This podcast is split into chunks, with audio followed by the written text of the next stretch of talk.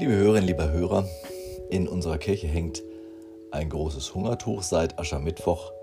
Gestaltet wurde es von Emeka Udemba.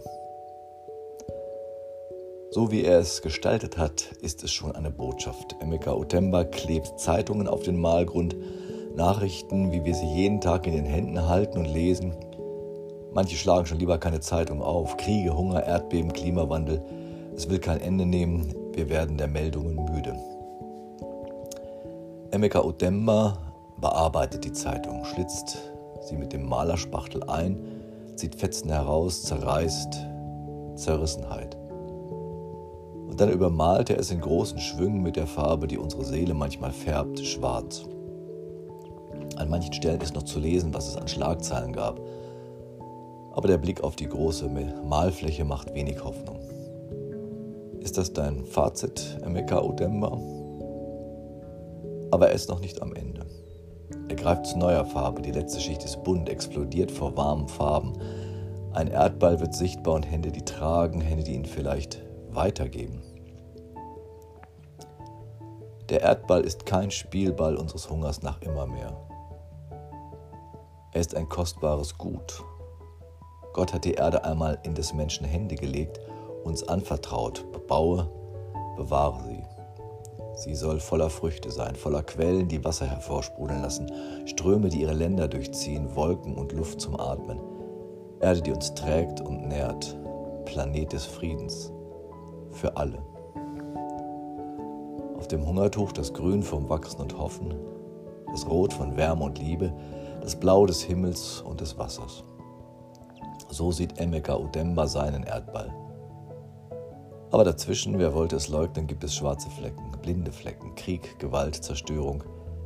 Der Erdball scheint zerbrechlich. Doch es gibt die Hände, Hände, die nicht gierig nach der Erde greifen, Hände, die sich sorgen und behüten wollen. Wie ein Konfettiregen, der das Leben feiert, ist alles von Farbtupfern überzogen. Es gibt Anlass zur Farbe und Anlass zur Hoffnung, solange sich Hände ausstrecken, die mittragen und mitgestalten. Es ist nicht alles nur so schön bunt. Abgesehen von den dunklen Stellen leuchten da noch Worte aus den Zeitungen hervor. Schlüsselworte für ein besseres Morgen. Vom Anfang. Ins Leben. Der Anfang. Darf es etwas mehr sein? Mach was mit deinem Geld. Nachhaltig. Neubeginn. Wohlfühlen. Mensch und Tier. Farbe bekennen. Emeka Udemba bekennt Farbe mit seinem Hungertuch. Er bekennt sich zur Hoffnung. Alles so schön bunt hier, das ist nicht gemeint. Was uns auf der Seele liegt und die Erde quält, soll nicht übertüncht und verdrängt werden. Aber Farben der Hoffnung leuchten da auf, wo Menschen erkennen, es liegt in unserer Hand. Wir kümmern uns gemeinsam, wir sorgen dafür, dass der Erdball nicht zum Spielball wird. Und Hoffnung ist keine Stillhalteparole, es wird schon wieder, Hoffnung kann sich nur erlauben, wer seine eigenen Hände schützend um die Erde legt. Wir sind Teil der Erde, sie ist uns heilig. Das erinnert mich an die Rede des Häuptlings Seattle, die vor vielen Jahren immer wieder herumgereicht wurde. Sie wurde wohl 1855 von dem amerikanischen Präsidenten gehalten. Da ging es um Landkauf von den Indianern. Hier eine zentrale Passage daraus. Die Erde ist unsere Mutter. Was die Erde befällt, befällt auch die Söhne und Töchter der Erde. Wenn Menschen auf die Erde spucken, bespeien sie sich selbst, denn das wissen wir, die Erde gehört nicht den Menschen. Der Mensch gehört zur Erde. Alles ist miteinander verbunden wie das Blut, das eine Familie vereint. Alles ist verbunden. Was die Erde befällt, befällt auch die Söhne und Töchter der Erde. Der Mensch schuf nicht das Gewebe des Lebens. Er ist darin nur eine Faser, was immer ihr mit dem Gewebe antut, das tut ihr euch selber an. Es liegt in unseren Händen, ob uns die Erde heilig ist und sich darauf die Farben der Menschlichkeit ausbreiten. Sind die Hände, die von oben die Erde halten, vielleicht Gottes Hände, die die Erde unserer Verantwortung übergeben?